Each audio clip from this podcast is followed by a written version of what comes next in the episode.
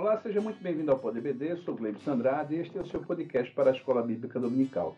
No episódio desta semana trataremos do tema A Bíblia Transforma as Pessoas. Para isso, vamos questionar e refletir em três questões. Primeiro, quais os pressupostos da forma como a Bíblia transforma o ser humano? Ainda que existe uma metodologia bíblica para operar a transformação de uma pessoa? E, por fim, quais os efeitos mais notáveis após a operação da transformação pela palavra no homem caído.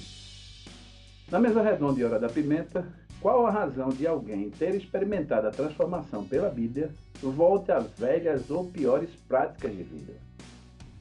Para nos ajudar a compreender esse tema, contextualizando o seu significado para a igreja desse tempo vigente e seus desdobramentos, aqui comigo, nossos convidados, os pastores Kleber Maia e o pastor Bernardo Johnson.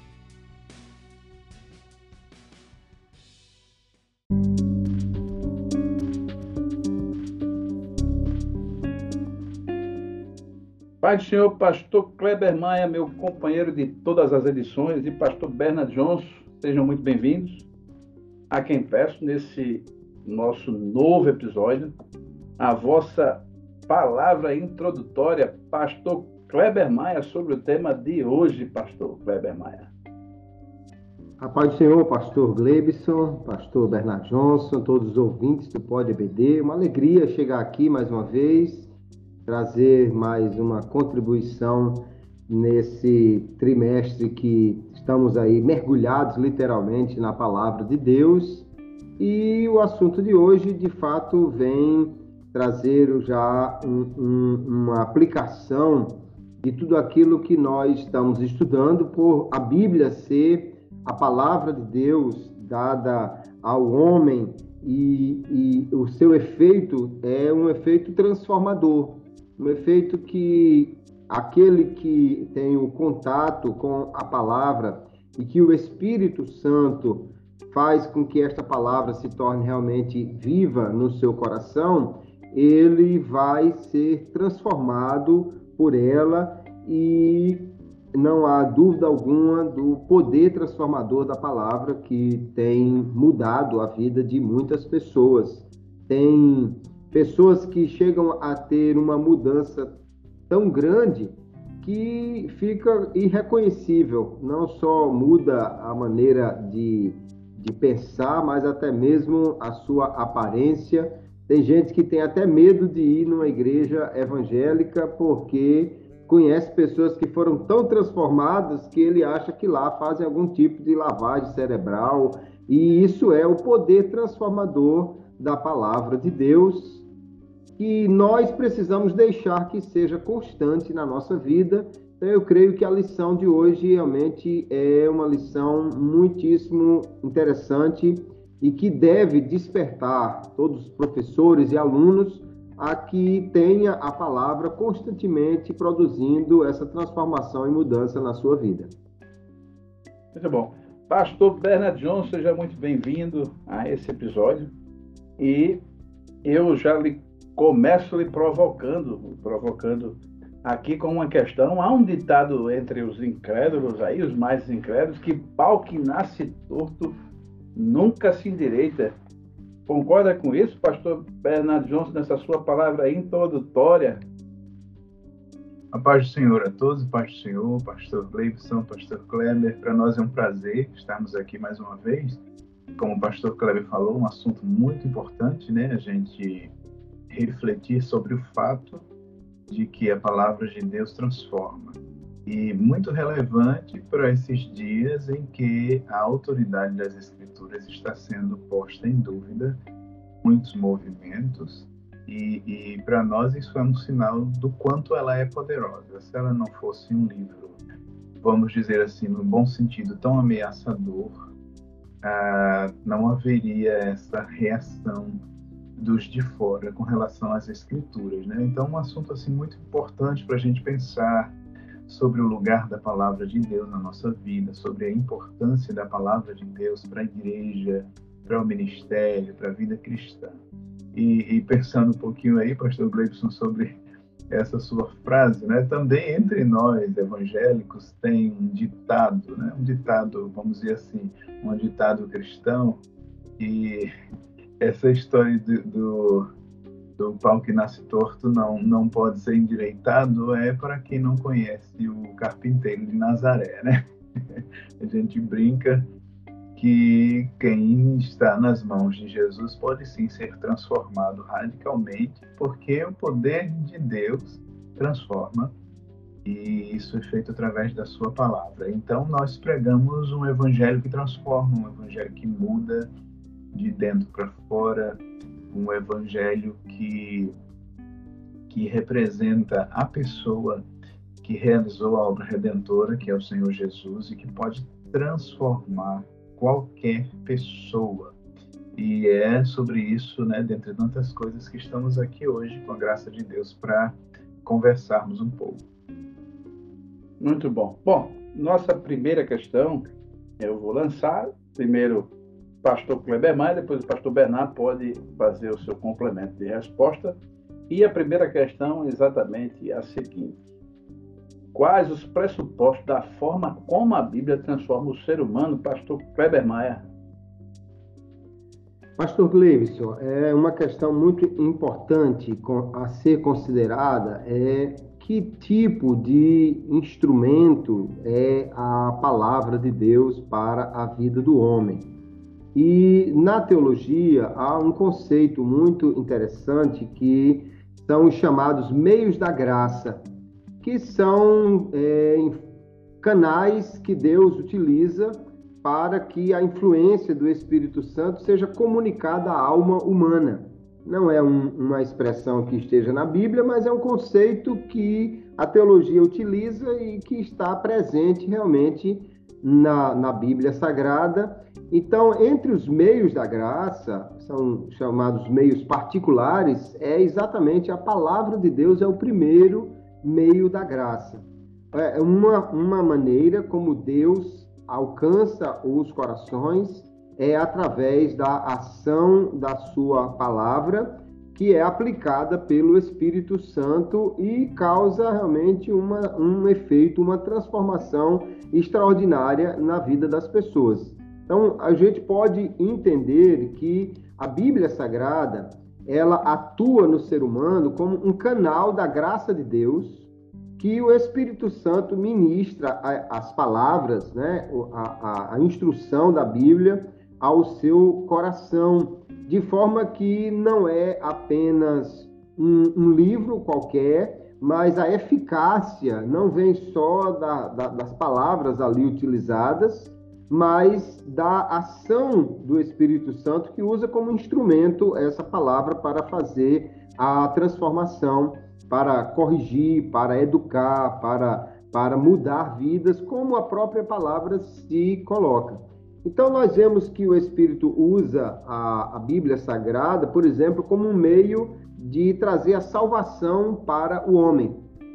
Onde a Bíblia é pregada, onde a verdade da palavra é ensinada, ali ocorre a salvação e a própria palavra diz, né, na forma que o apóstolo Paulo pergunta, né, como alguém pode crer se não ouvir o evangelho? Porque o evangelho, de fato, é o meio pelo qual Deus vai alcançar os corações para a salvação. O propósito da palavra é, sem dúvida nenhuma, apresentar Jesus como a boa nova ao mundo e isso, aplicado pelo Espírito Santo, é, é que gera transformação na, no coração do homem.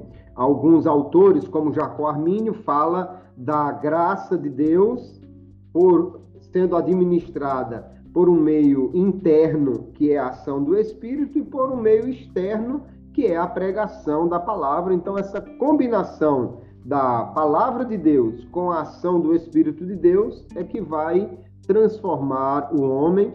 Mas a Bíblia, além de trazer a salvação, ela também é um meio usado por Deus para a santificação do homem. É, muitas vezes a palavra é apresentada sob a metáfora de a água, de ser lavada pela palavra, ser lavado pelo Espírito, já estáis limpos pela palavra. Jesus usa essa expressão porque a palavra de Deus é que ela vai trazer direção ao homem, corrigindo as distorções da sua, da sua alma, né? ou seja, mente, vontade, emoções. Ah, o nosso conhecimento é transformado pela palavra. Isso vai fazer com que a nossa maneira de também sentir é, é, é mudado e a nossa vontade, por último, é, é mudada também pela palavra quando nos mostra aquilo que agrada ou não agrada a Deus e que pelo Espírito Santo, então, é um, um instrumento que Deus fala aos homens e causa essa mudança. É, é, impressionante como a Bíblia também ela é apresentada como alimento espiritual, de forma que a, a necessidade de estar se alimentando da Bíblia ela é frequente. Paulo chega a usar, inclusive, é, no sentido de que alguém estava comendo só pelas, como a gente diz aqui no Nordeste, pelas beiradas, só aqueles textos simplesinho, e ele diz: Olha, você já está na hora de deixar de comer só esse Salmo 23 e pass passar para um alimento mais sólido, ou seja, a mergulhar e buscar realmente uma, uma informação mais aprofundada no, no crescimento cristão de forma que a palavra de Deus é esse alimento que vai mudar a vida do homem. Então, a, a, a questão é que todos nós temos um, uma cosmovisão na qual estamos inseridos, uma cultura na qual estamos inseridos, mas muitas vezes elementos desta cosmovisão, dessa cultura, eles são contrários aos princípios da palavra de Deus, e se não for a palavra para fazer essa mudança, essa transformação, para mudar a compreensão humana quanto a, ao que é a vontade de Deus para ela, então o homem pode até mesmo aceitar Jesus, mas não ter a sua mente transformada. É, imagine num contexto em que as pessoas, é, como no Brasil, têm uma influência muito grande de idolatria, de, de outras religiões e há um sincretismo religioso muito grande. Alguém aceita Jesus como seu Salvador e a palavra começa a transformá-lo, mas se ele realmente não se alimentar da palavra a ponto que ela corrija essas distorções, ele pode virar um crente natimorto que, que nasceu, mas que não desenvolve nessa sua vida por não ter a transformação dessa sua cultura, dessa sua cosmovisão. E é, em muitos lugares no mundo é comum você ver um cristianismo misturado com outras religiões, um sincretismo religioso, por falta da palavra do conhecimento dela que possa tirar do homem esses fundamentos de crença e, e trazer então uma nova compreensão da vida pela palavra de Deus Além do que, a leitura da palavra é um meio que Deus usa para o avivamento, para trazer um coração aquecido, para mudar e trazer esperança ao homem. Nós é, podemos lembrar que o avivamento, ou pelo menos o, o movimento pentecostal que, que nós vemos hoje, ele não nasceu simplesmente fruto de oração, mas ele nasceu de oração que foi motivada pela leitura da palavra, pelo estudo da palavra. Ao estudar o livro de Atos dos Apóstolos, os, os alunos né, da escola teológica lá em, em Topeka, no Kansas, entenderam que aquilo era para eles, começaram a orar, motivados e despertados pela palavra, e então surgiu o avivamento que se espalhou pelo mundo todo Veja a palavra de Deus como é importante para a transformação do homem. Então, é um meio da graça que é fundamental para que haja não só transformação inicial, mas transformação constante para que o homem cada dia seja mais parecido com Jesus.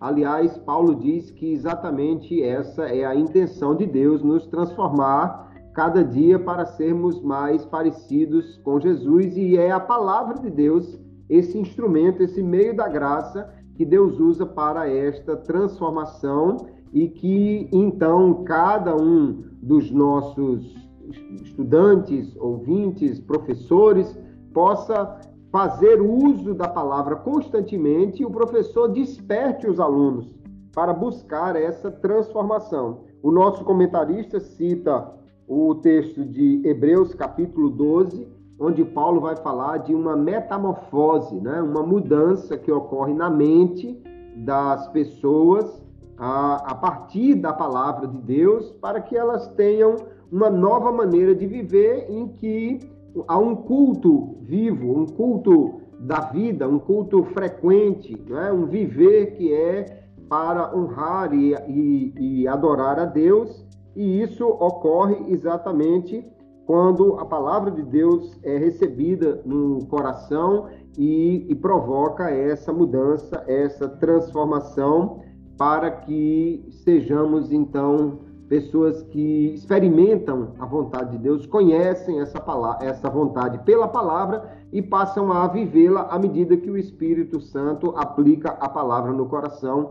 Então é importante demais entendermos que há um meio da graça que é, é, é extraordinário, que está à nossa disposição, que é a palavra de Deus, e, e fazermos uso então desse instrumento que o Espírito faz mudanças e transformações permanentes e, e, rotineiramente nós precisamos nos alimentar da palavra.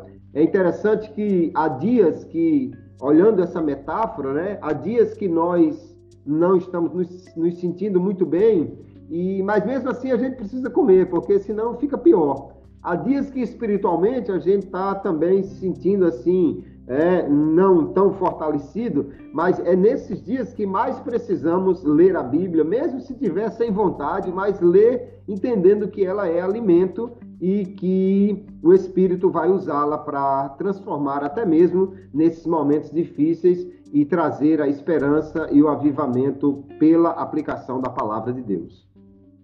Muito bom. Pastor Bernard, o que, é que se pode complementar além dessa boa e ampla resposta do pastor Kleber, ele citou Hebreus e, de fato, o comentarista usa bastante o texto de Hebreus e, entre elas, a expressão viva e eficaz me chama muita atenção e acredito que do leitor, até mesmo o leitor comum, a expressão viva e eficaz acerca do texto sagrado e tem muita gente que tem dificuldade de entender como é que é essa questão para os ouvidos comuns de pessoas que não têm tanto conhecimento acerca da Bíblia. Pastor Bernard Johnson. Pois é, pastor Leibson, pastor Kleber, eu estava ouvindo a, a exposição do pastor Kleber, não é? pensando é, nessa realidade mesmo, da importância da palavra como instrumento de transformação. E, e a pergunta, né, quais os pressupostos da forma como a Bíblia transforma o ser humano, aí a gente o pastor Kleber até falou um pouco sobre isso, isso mexe com a, a cosmovisão da pessoa, é? os conceitos preconcebidos que a gente tem é, sobre determinadas coisas. Dentre esses conceitos, é, é necessário que a gente tenha é, respostas bem estabelecidas a respeito de questões fundamentais. E então, dentre essas questões fundamentais, uma delas é a, uma questão fundamental para a igreja, não é? porque nós estamos falando aqui de um assunto importante para o cristão, para o nascido de novo, é o, o lugar da palavra de Deus é, na nossa vida.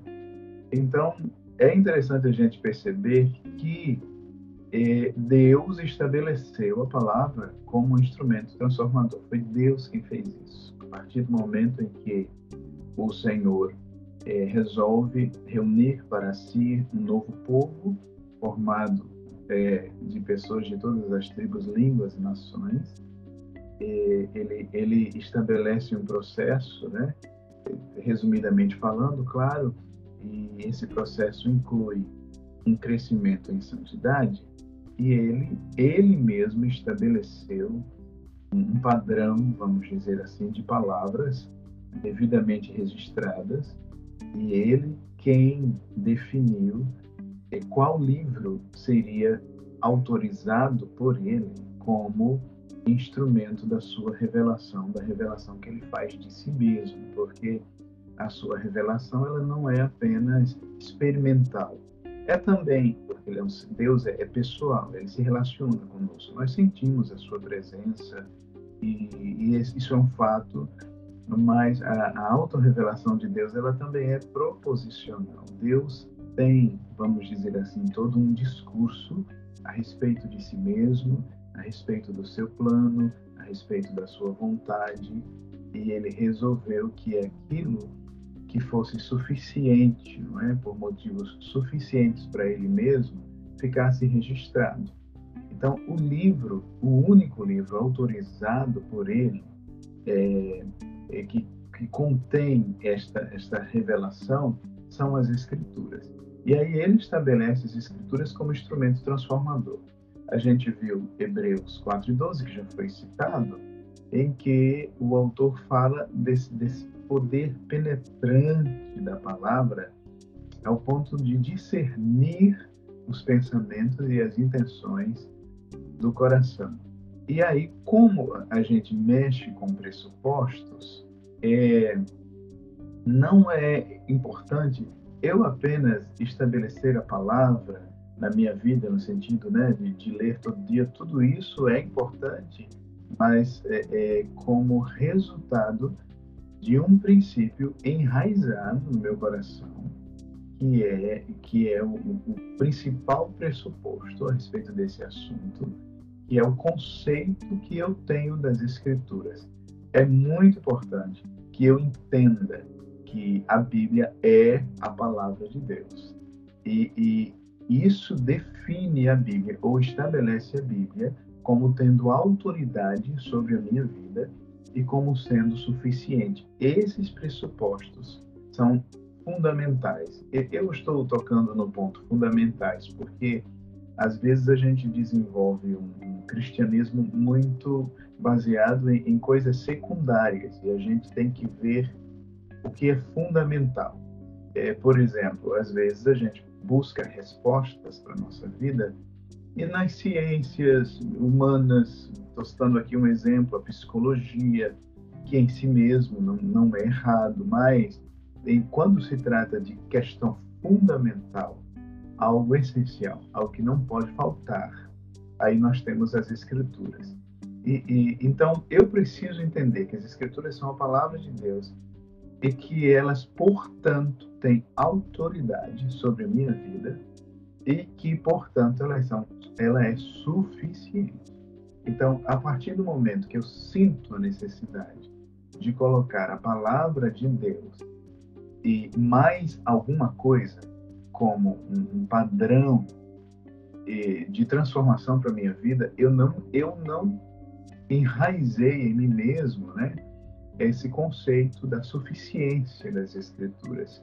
Isso precisa estar bem definido o conceito da autoridade das Escrituras e, e, e automaticamente um conceito legítimo do que é a Bíblia, a Bíblia como palavra de Deus. O pastor Kleber citou aí né, vários pontos, e aí eu lembrei de Efésios 5, 26, que, claro, ali Paulo está falando sobre o relacionamento marido-mulher e tal, mas ele fala algo interessante ele, ele vai falar sobre o esposo, o comportamento do esposo em relação à sua esposa, como Cristo amou a igreja, e aí ele diz a si mesmo se entregou por ela, e, e, e ele fala de que ele lava a sua igreja com a palavra, é como se, se o, o Senhor Jesus ele, ele, estivesse usando a sua palavra como um instrumento constante de purificação da igreja. Então, esse é um ponto muito importante e que precisa ficar muito claro né, nessa, nessa lição desse, desse, da, da escola dominical desse domingo né, para as nossas vidas. Muito bom. Bom, nossa segunda questão. Existe uma metodologia bíblica para operar a transformação de uma pessoa? Pastor Bernardo Johnson, depois o pastor Kleber Maia. Eu queria voltar ao assunto né, que o pastor Kleber mencionou sobre os meios de graça. É, a gente precisa entender que esse Deus que estabeleceu as Escrituras como instrumento transformador, ele também estabeleceu os meios pelos quais a igreja deveria crescer em santidade. Né? A gente pode pensar na oração, a gente pode pensar na comunhão com a igreja, é, batismo e santa ceia, de alguma forma há determinadas bênçãos que são ministradas sobre a nossa vida em termos de edificação, na questão do batismo, da ceia, na questão da comunhão com a igreja. E, isso é até interessante, né? Eu estar desenvolvendo o pensamento que a pessoa pode crescer, desenvolver como cristão sem se envolver com a igreja local. Isso, isso não é bíblico. A oração também. E aí nós temos dentre esses meios a, a exposição às escrituras. É, é, quando a gente fala de exposição às escrituras, isso envolve leitura, meditação, mas envolve também é, a questão de eu me expor prega, ao ministério de pregação e ensino de pessoas comprometidas com as escrituras. Hoje a gente tem que enfatizar, né? porque é, em muitos púlpitos isso é uma triste realidade as escrituras já foram substituídas. Infelizmente, a gente vê aí movimentos é, é, em que é, você vai ouvir e a pessoa diz que vai levar uma palavra de Deus, mas a pessoa sequer abriu a Bíblia para ler, ou às vezes cita um texto isolado como base, daí desenvolve todo um discurso de autoajuda, e a gente não pode chamar isso o assunto aqui talvez não seja esse, mas a gente não pode chamar isso de exposição das escrituras, né? Tem aí o pastor Kleber que, que dá, que faz um trabalho de, de mentoria a respeito de, de, pregação da palavra de Deus e, e a gente vê isso. E, e, então quando a gente quando a gente fala de, de, de nos expor às escrituras isso deve envolver leitura diária, como o pastor Kleber já mencionou, meditação nas Escrituras, e deve envolver é, uma exposição de mim mesmo a, a, a, através de, de, do ministério de pessoas que têm o dom da palavra. E isso exige critérios, né? não é só porque a pessoa fala lá na frente, mas o quanto essa pessoa é comprometida com a palavra de Deus. Isso é muito importante. Agora, quando então pensamos nesses meios de graça, aí a gente pensa metodologia é, e metodologia bíblica a respeito da, da, da, transformação de uma pessoa usando as escrituras. Eu, eu, eu pensei aqui em algumas coisas, uma delas é o, o aconselhamento notético, eu, eu gosto disso, né? Aquele ah, quem me ouve pode constar melhor, uma pessoa que encabeçou muito isso, Jay Adams, né, trabalha com aconselhamento cristão, que é uma metodologia de aconselhamento confrontador através das escrituras. É a gente ir para um conselheiro bíblico cristão, não apenas querendo ouvir aquilo que gostaríamos de ouvir, mas o que a Bíblia diz e como a Bíblia trata aquele assunto com o qual eu estou vivendo, convivendo, precisando vencer, etc.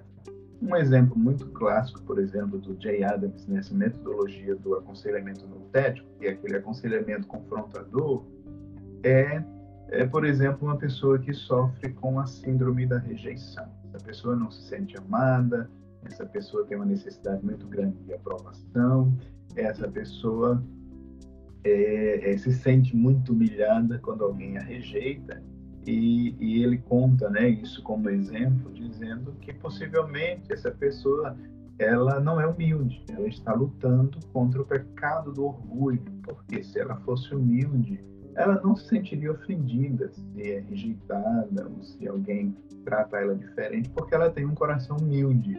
E aí ele vai tratar essa pessoa, ajudando ela a vencer o pecado de orgulho através da palavra de Deus. É uma metodologia, ou seja, aconselhar com as escrituras, não apenas como autoajuda, não apenas para agradar a pessoa, mas para transformar a pessoa.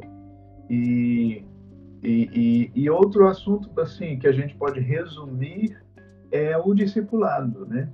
é a gente é, tratar, a gente ter um programa todo inclusivo, principalmente pastores, né? pastores da igreja local, é, de educação bíblica que envolve todas as faixas etárias e que não deve se resumir apenas à escola bíblica dominical, mas deve envolver todo o contexto daquela igreja, os cultos de oração, os cultos de ensino, a escola dominical, as faixas etárias, é, um programa educacional que, que é, a pessoa possa ter acesso de alguma forma ao que Paulo disse, todo o conselho de Deus, né? E, então ela ter acesso a toda essa verdade de Deus e parece-nos que o melhor método, não sei se o melhor, mas um método muito bom é o discipulado, o que a gente chama de discipulado, que é exatamente o que Jesus mandou a sua igreja fazer. Né? Ele não nos mandou apenas irmos, mas ele nos mandou ir e fazer discípulos, ou seja, ensinar àquela pessoa a guardar tudo quanto o Senhor Jesus nos ordenou. Então, quando a gente pensa, é, e, e, então eu, eu falei aqui o discipulado, né? É, falei aqui nesse aconselhamento noutético e e também até pensando um pouco aí nos puritanos o, o famoso método do autoexame as escrituras dão muitos muito conselho muitas ordens por exemplo examine-se pois o homem é a si mesmo é, o, o, salmista, por exemplo, orou para o Senhor sondar o coração dele, para o Senhor revelar para ele mesmo né, os maus caminhos que haviam em seu coração. E, e esse, esse, é, essa postura do autoexame, de você ler, ler a Bíblia e você perguntar diante do Senhor o que é que o Senhor está falando para mim nesse momento. Tem alguma exigência específica de Deus aqui? Na sua palavra que eu preciso cumprir agora é, e, e, que eu preciso, quem sabe, a curto, médio, longo prazo, resolver essa questão da minha vida. Ler a palavra de Deus não apenas como consolo, que ela também é consolo. Ler a palavra de Deus não apenas de modo seletivo, sabe? Selecionando apenas aqueles textos que me interessam e que são promessa para a minha vida, é, mas ler a palavra de Deus como um todo, como um instrumento realmente cirúrgico, como diz Hebreus 4 e 12, que diz, vai, vai, vai discernir as intenções do meu coração, vai expor isso diante de mim, para que eu a cada dia esteja me convertendo diante do Senhor e crescendo em santidade. Então, assim, essa, essa metodologia do autoexame, também é muito importante, quem sabe, né, nós começarmos a colocar em prática na nossa vida devocional e à medida que vamos nos expondo às Escrituras, seja através do ministério de ensino de alguém, seja no nosso devocional diário. Muito bom. Pastor Kleber Maia, Deus tenha misericórdia de ti, porque a pastor Bernardo Jones deu uma resposta aí muito ampla e eu estava aqui mastigando realmente ele colocou colunas aqui que é bom ressaltar, os professores, os ouvintes ficarem é, com essa resposta, né? É, acerca da metodologia, e ele foi realmente bem metodológico quando usou a questão da exposição, eu lembro muito bem aqui, a exposição, é, o discipulado, não sei se foi nessa mesma aula, mas eu colocaria assim, a exposição, o discipulado, o aconselhamento e o autoexame, eu acho que ficou extremamente gorda essa resposta. Pastor Kleber, Deus tenha misericórdia e lhe ilumine que possa complementar, além dessa boa e ampla resposta do pastor Bernardo Johnson. Lembrando aqui, ele falando, eu lembrei do texto de Romanos, é o texto é, que fala muito de exposição, mas a boa exposição, que diz assim: na verdade, a fé vem por ouvir esta mensagem de boas novas as boas novas acerca de Cristo. Pastor Kleber Maia. De fato, pastor Glebson, já temos uma resposta excelente. Eu vou me atrever a colocar só umas raspinhas de limão por cima do que já foi servido, porque já é, uma resposta muito satisfatória. Mas eu estava lembrando aqui exatamente de como a palavra de Deus ela é um instrumento para todos os ministérios cristãos. Se a gente olhar Efésios capítulo 4, o apóstolo Paulo lista ali os principais ministérios e se nós olharmos, todos eles vão fazer uso exatamente da palavra de Deus. O apóstolo, o profeta, o evangelista, o pastor e o mestre, eles vão fazer uso da palavra de Deus. Mas cada um tem um, um modelo um pouco diferente ou um propósito um pouco diferente para essa palavra. E a gente precisa pensar exatamente que a palavra de Deus, como o pastor Bernardo colocou muito bem, ela deve ser utilizada para todos esses propósitos, para exortação, para aconselhamento, para instrução, para correção, e, e é através do uso adequado dessa palavra, da forma e, e, e no momento certo, que os ministérios vão poder fazer com que a, a, palavra de Deus alcance os corações. O mestre, ele usa a palavra para trazer orientação, esclarecimento, enquanto o profeta vai usar a mesma palavra para corrigir, exortar, para despertar, mostrar algo que está sendo feito de, de uma maneira às vezes errada. O evangelista vai levar essa palavra como uma semente que vai germinar para produzir conversão, o, o pastor vai usar essa palavra para aconselhamento, apacentar né, a, a, a, o seu rebanho. E, e é muito importante que cada aluno ele seja bem conscientizado pelo professor que não dá para fazer a obra de Deus em nenhum ministério sem fazer um bom uso da palavra. E os pastores, os líderes, os, os que estão à frente de qualquer ministério precisam ter esse entendimento, é, fazerem é, eventos que privilegiem a palavra e não apenas o, o ajuntar de pessoas com qualquer propósito. E fazendo isso, nós vamos estar realmente ministrando a, a todas as pessoas.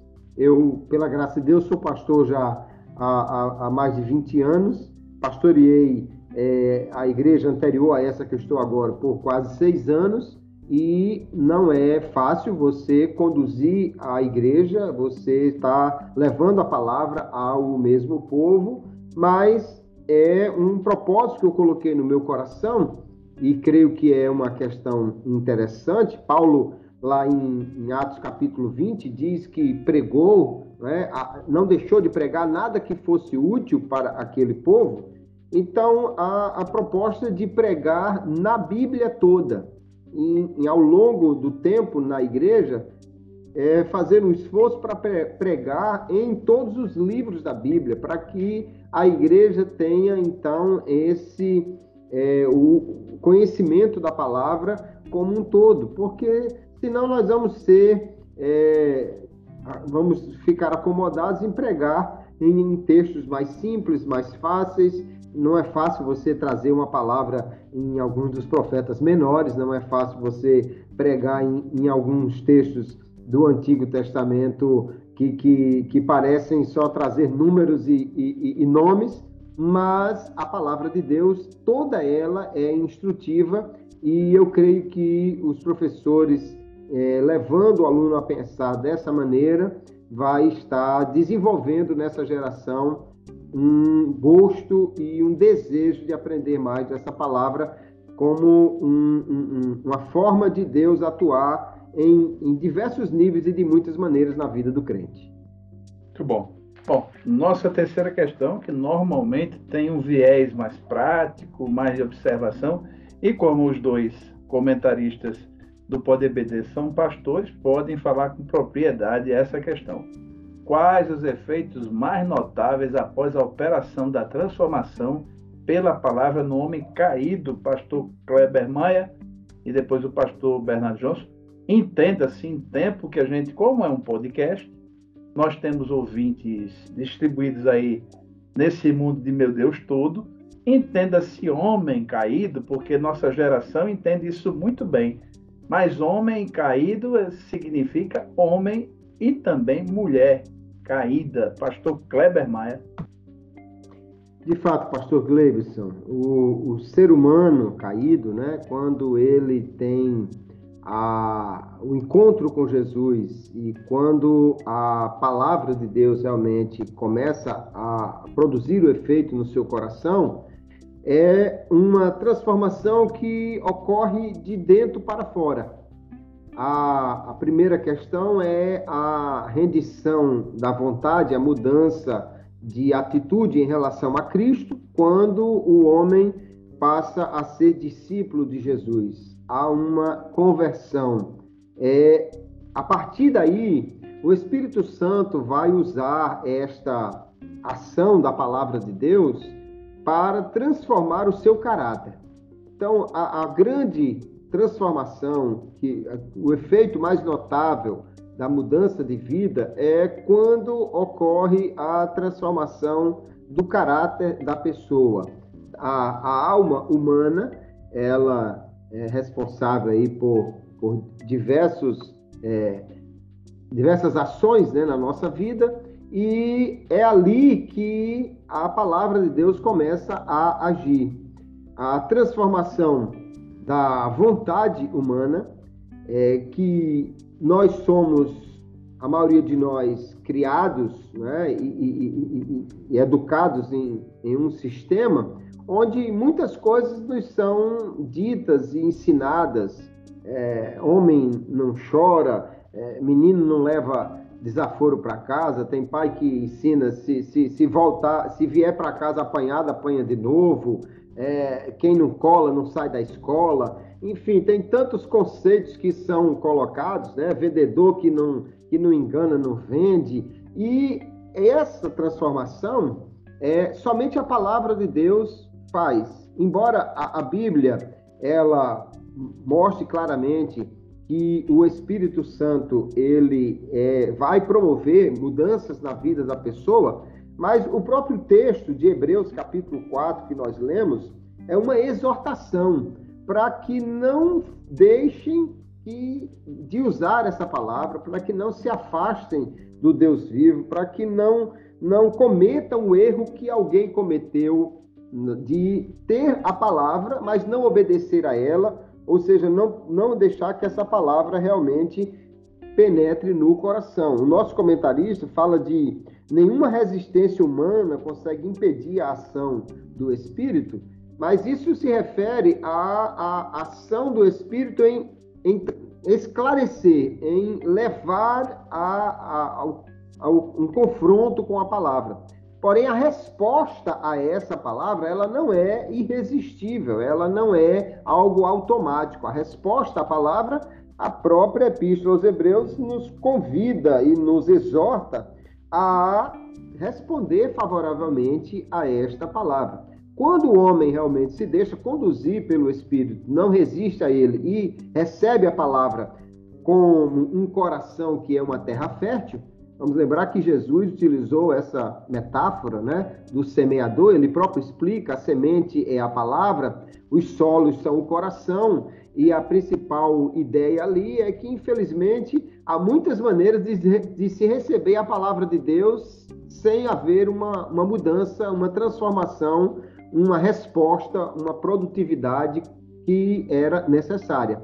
Então, quando há de fato essa recepção, aí há essa mudança do caráter que Paulo chama de fruto do Espírito, que é algo que o Espírito Santo faz ao aplicar a palavra de Deus para transformar o coração do homem e a, a sua forma de agir, de forma que ele se torna realmente mais parecido com Cristo. O caráter de Cristo impresso na alma humana é o fruto do Espírito que o Espírito Santo faz à medida que a palavra vai moldando a, ao ser humano e isso é muito importante. Sendo que essa transformação ela vai acontecendo de dentro para fora. Há um texto citado também na, na, na lição de 1 Tessalonicenses, capítulo 4, verso 23, onde Paulo diz: E todo o vosso espírito e alma e corpo sejam conservados irrepreensíveis. Ele vem exatamente nessa sequência: o espírito primeiro, depois a alma e por último o corpo. É que a mudança de caráter, obrigatoriamente, ela vai também se espelhar num, ou se refletir numa mudança externa, na forma de você até mesmo se apresentar para as pessoas. É, não, não só eu falo na maneira de vestir-se, mas a maneira de comportar-se realmente. E aí a palavra alcança esse resultado à medida que não há essa, essa, essa rejeição, não há esse, essa resistência por parte do homem e, sem dúvida, o caráter, o fruto do espírito é a grande mudança que se espera, é a grande mudança que, que, que nós vemos quando alguém de fato se converte. É, no meio pentecostal se valoriza muito é, a questão dos dons. Alguém acha que uma pessoa com muitos dons é alguém que é muito crente, é muito espiritual. Mas o apóstolo Paulo alerta sobre isso na Epístola aos Coríntios, de forma que a, a transformação da vida, o, o caráter, que é expresso no amor, é a grande mudança que a, a alma re, recebe pela ação do Espírito e pela palavra, e isso que nós devemos buscar, todos como os discípulos de Cristo. Muito bom. Pastor Bernard, o que, é que se pode complementar de opinião acerca dessa terceira questão? eu trago à tona aqui uma distinção, é por vezes eu particularmente nem me dou muito por satisfeito na explicação que algumas linhas é, de caráter é, da área da psicologia né, fazem a distinção entre caráter e personalidade e de repente às vezes é até uma coisa um pouco é, ambígua e difícil de fazer a distinção e na né, nisto que nós estamos falando Será que há como a gente trazer uma explicação é, nesse conjunto que a gente chama né, dessa operação, dos, dos efeitos notáveis da operação da transformação pela palavra?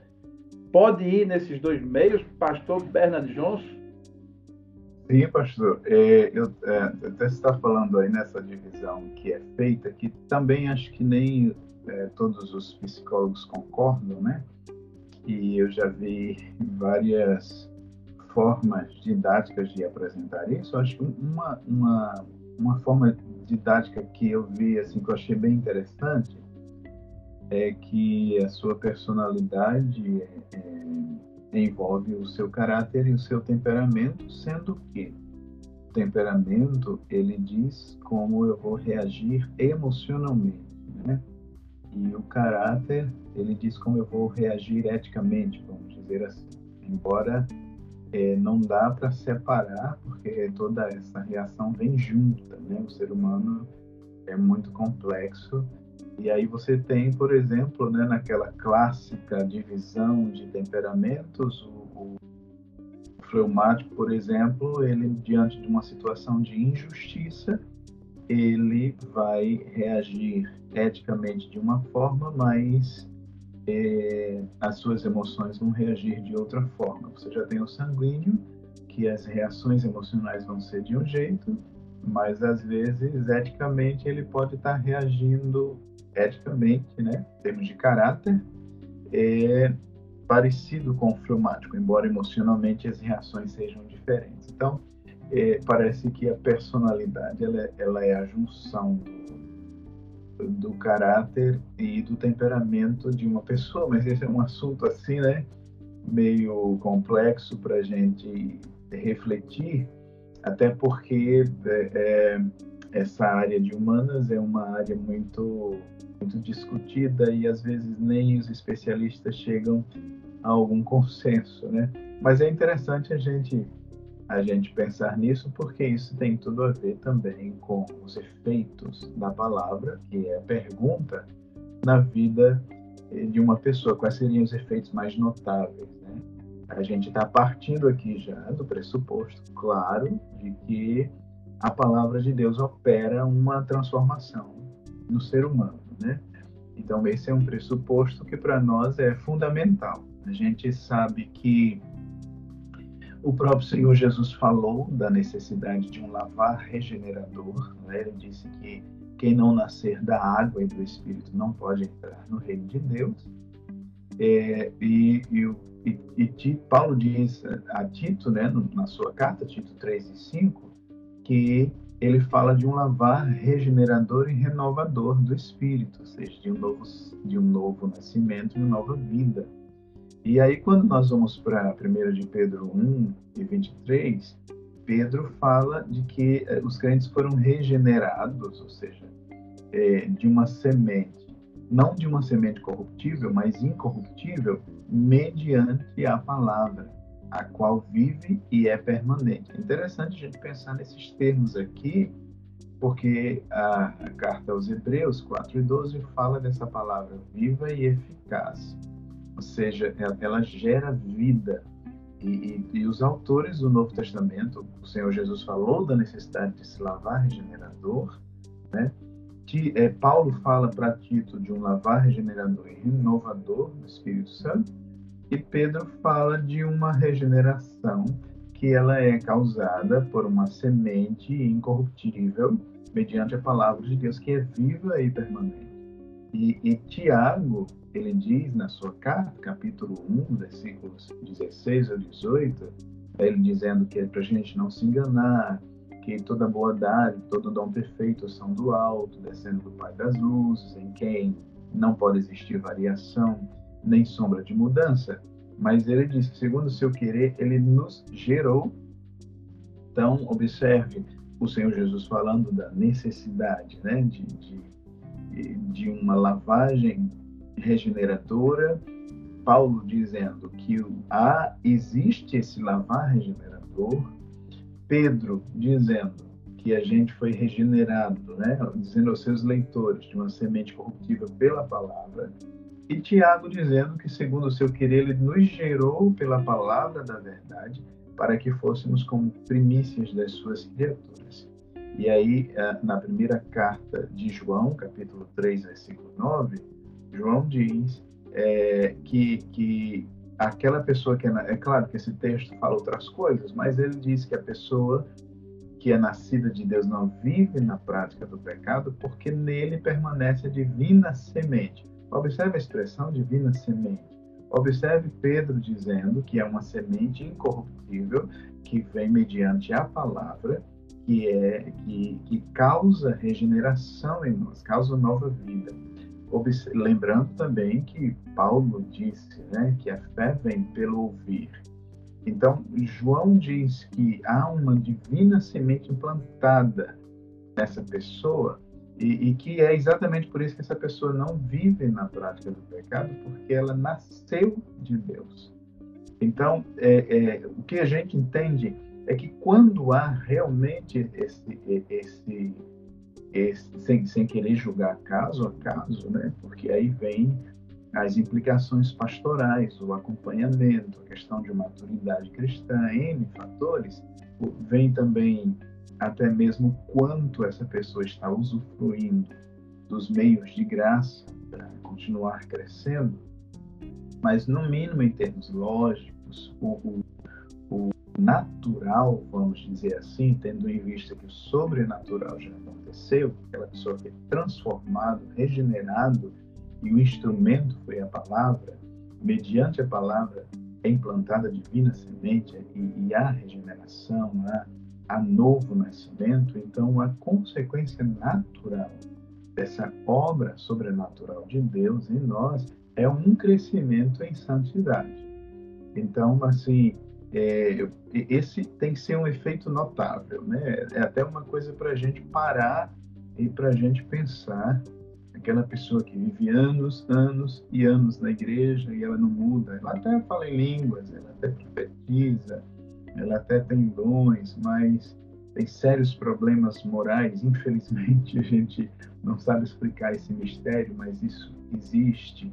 Então, está é, é, tá na hora dessa pessoa se questionar a respeito desse lavar regenerador através do Espírito Santo, através da palavra, porque o, natural vamos dizer assim, que essa pessoa esteja crescendo em santidade. Então, é, é, o que se espera, esse seria o efeito mais notável, vamos dizer assim, como disse o pastor Kleber, uma mudança visível e fundamental no caráter dessa pessoa. Muito bom. Bom, chegamos à hora da mesa redonda e à hora da pimenta. É, vou colocar a questão, mas vou acrescentar, eu tenho feito isso é, de maneira, vamos dizer assim, quase que não é protocolar, mas nessa edição, já que a gente está falando da Bíblia, eu resolvi, em alguns casos, pode ser que não em todos, é, acrescentar fazendo a leitura de um texto bíblico. Eu vou fazer a questão, é, vou fazer a leitura do texto e depois o pastor Bernardo Johnson, dessa vez, começa respondendo a questão: Qual a razão de alguém ter experimentado a transformação pela Bíblia volte a velhas ou piores práticas de vida?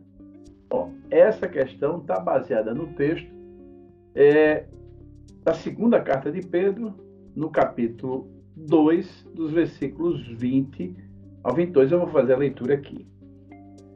E quando alguém escapa dos caminhos de maldade deste mundo através do conhecimento que teve acerca do nosso Senhor e Salvador Jesus Cristo, e se deixa depois novamente envolver e vencer pelo pecado, fica pior do que antes Teria sido melhor não ter conhecido o caminho da justiça do que, conhecendo-o, desviar-se do santo mandamento que lhe foi entregue. É como o velho ditado: o cão volta ao que vomitou e a porca depois de lavada a lama que em que se, es, se espoja. Pastor Bernard Johnson, apóstolo Pedro falando aqui pela boca do Senhor, nessa santa exposição do texto bíblico, o que é que ele quis dizer aqui e se coaduna aí com a nossa questão da hora da mesa redonda e hora da pimenta, pastor Bernardo Jones, na sua opinião? Uma pergunta bem importante essa, né? Até porque é, uma das coisas que nós como igreja temos sido mais acusados é esse tipo de coisa, né? Coisas que acontecem, infelizmente, no nosso meio, a gente tem várias, várias, vários pontos aí a pensar. É, eu estou tentando não ser simplista, né?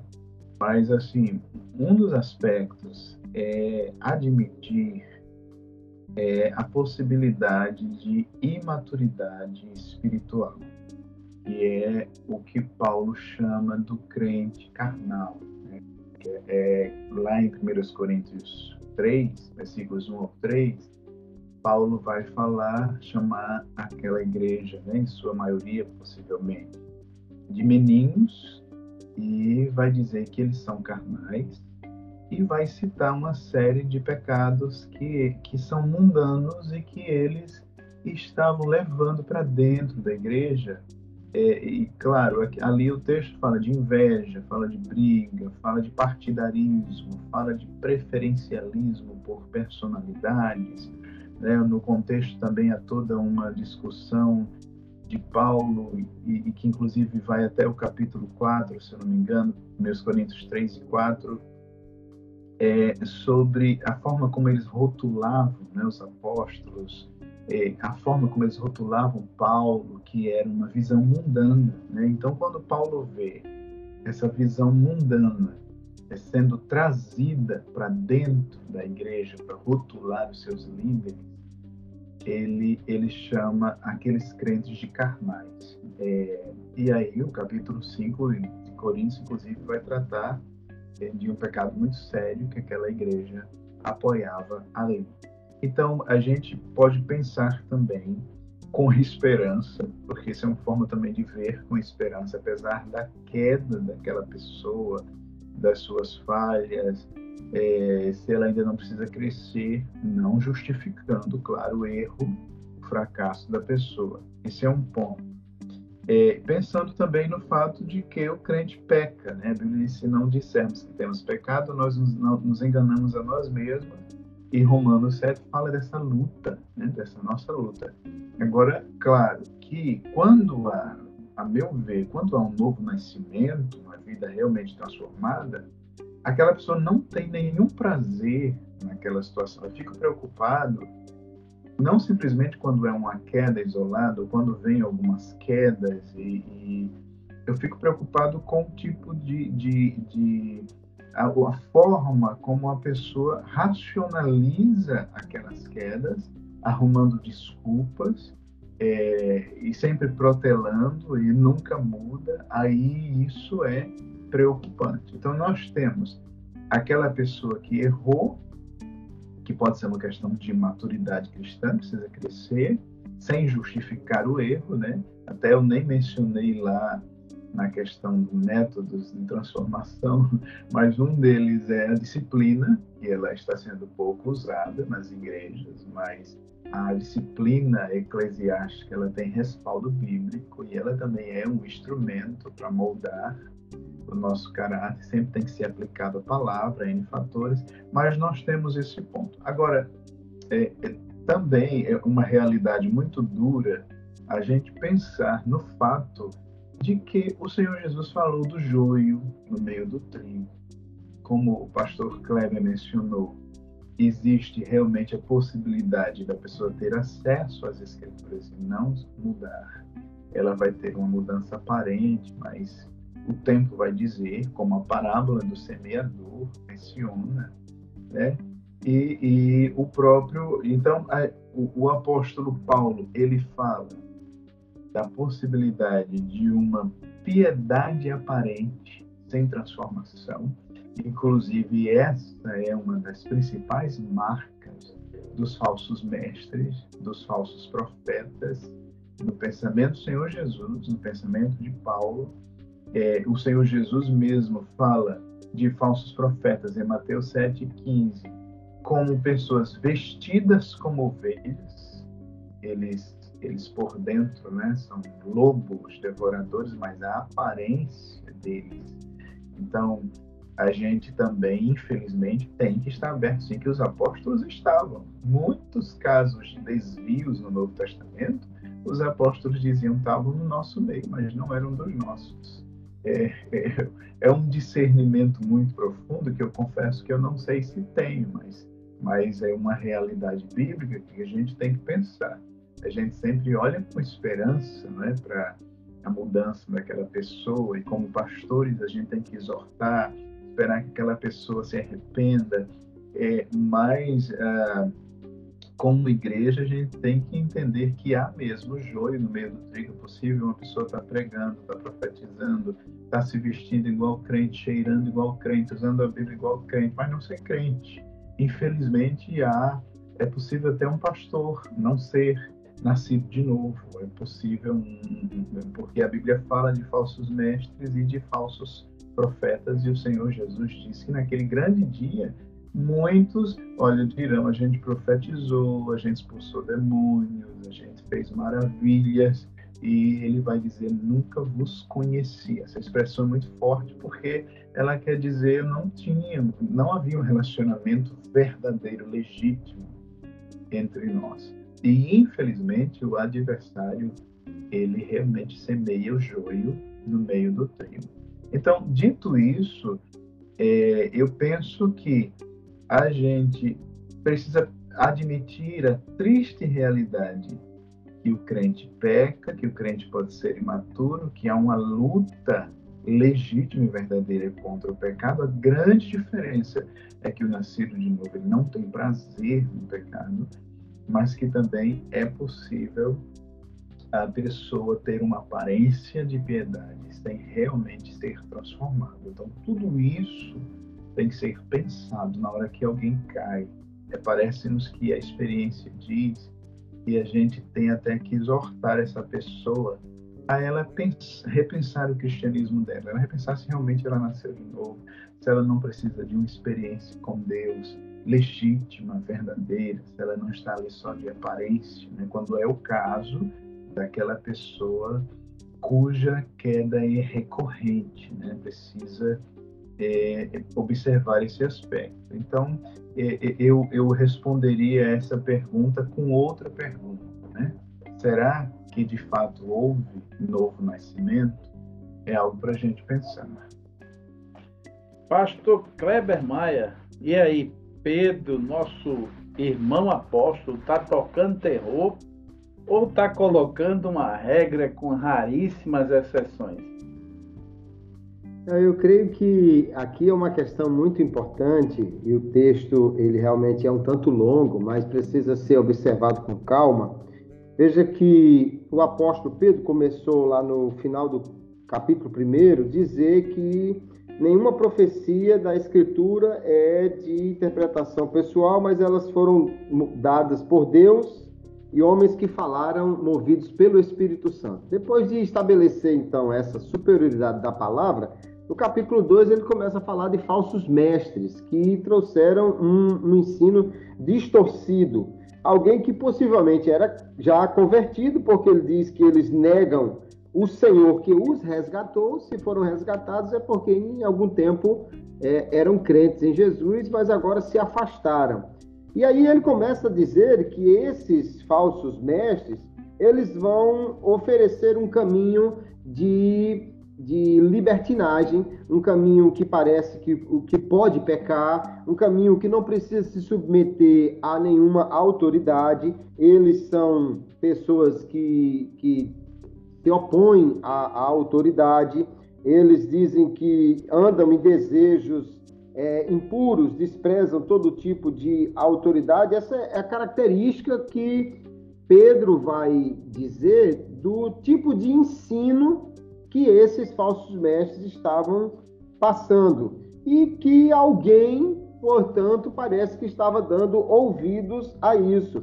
Porque quando nós chegamos aqui no, no verso 20, que foi lido, depois de descrever esse ensino que permite libertinagem, e promete liberdade é, falsa, ele diz então que alguém tinha escapado dos caminhos da maldade através do conhecimento do Senhor Jesus. Então ele, pela, pela Bíblia, né, pela pregação, ele conheceu o Senhor Jesus e agora afastou-se desses caminhos. Mas depois, ele diz, ele se deixa novamente. Veja que aí há uma expressão que envolve a vontade do indivíduo. Ele se deixou envolver, não foi algo que ele foi arrancado.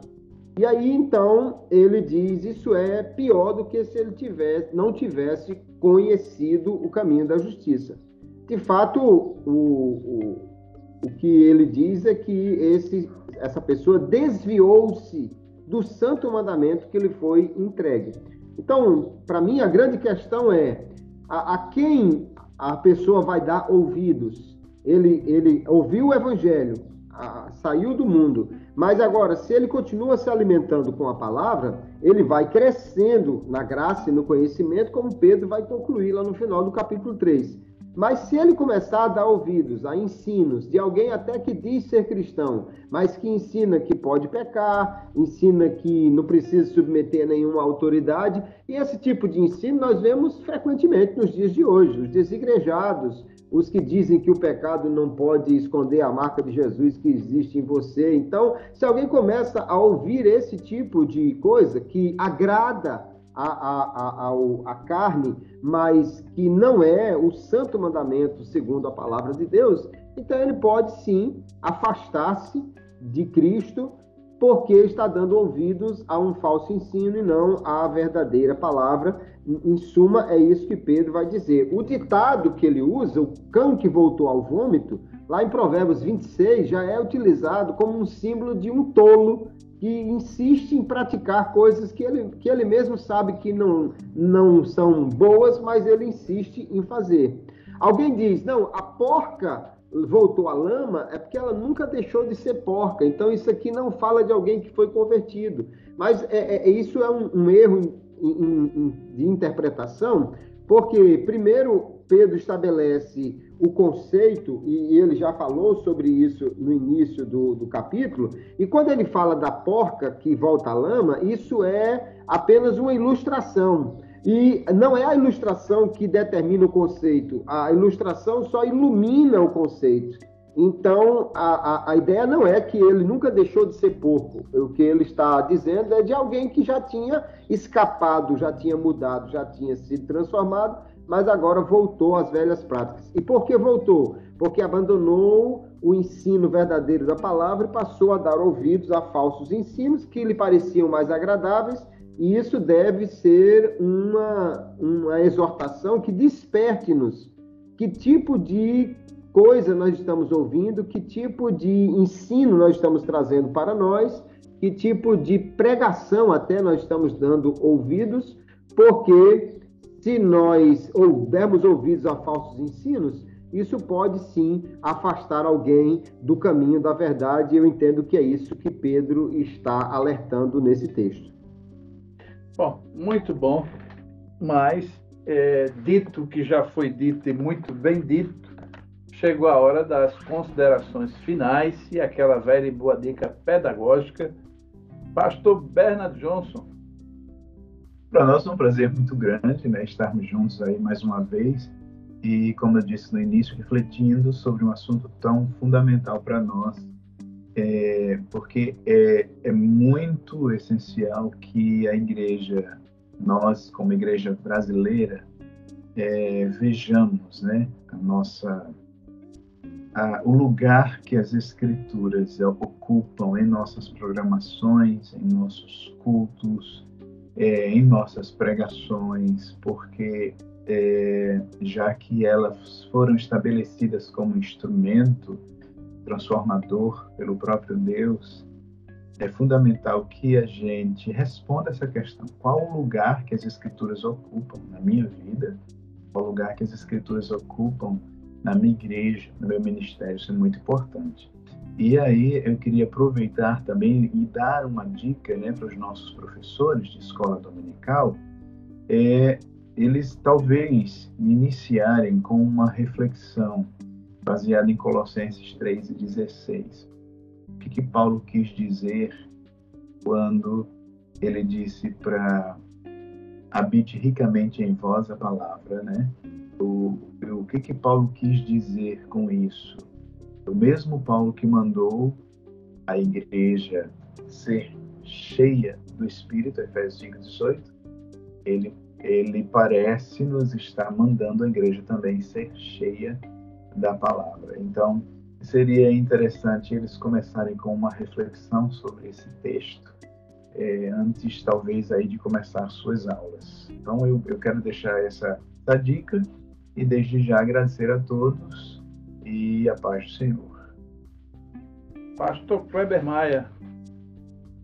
É um prazer mais uma vez aqui estar, sempre um prazer encontrar o pastor Glebson Andrade, pastor Bernardo Johnson e a cada ouvinte do Pode EBD que nos dá essa confiança e alegria de estar sempre acompanhando este podcast.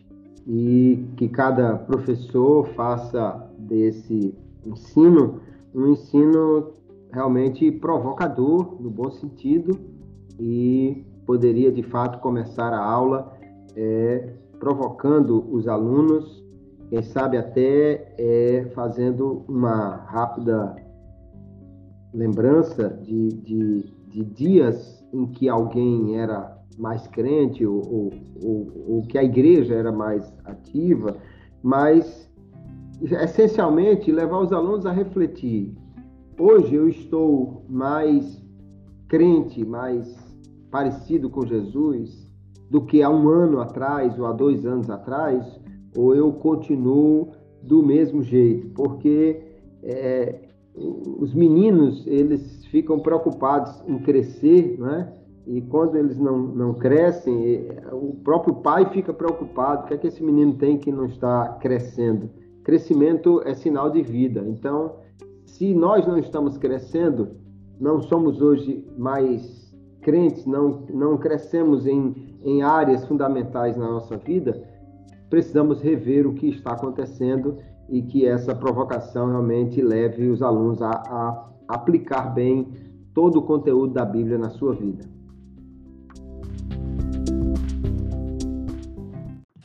Muito bom, eu quero agradecer de coração mais uma vez ao pastor Kleber Maia, meu companheiro de todas as edições, e também ao pastor Bernard Jones por essa valiosa cooperação, por esses ensinamentos. E eu não, eu não, eu não peco em dizer é, que essa exposição de hoje, como outras que foram feitas anteriormente, olhe, não acha em qualquer site, você não acha em qualquer canal, mas sem dúvida nenhuma você encontrou aqui.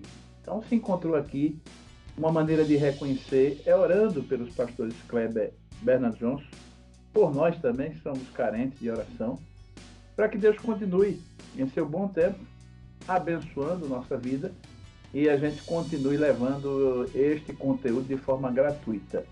Se você quiser dar continuidade e ouvir tanto o pastor Kleber como o pastor Bernard Johnson, os dois é, são palestrantes, além das suas atividades pastorais, também exercem atividade aí paralela no mundo da educação bíblica, teológica, e certamente se encontra os dois tanto no nosso site, o www.podebd.com.br, lá tem o material extra do pastor Bernardo Johnson e do pastor Kleber Maia, e é uma maneira de você abençoá-los, é, buscando esse conteúdo extra que os dois oferecem.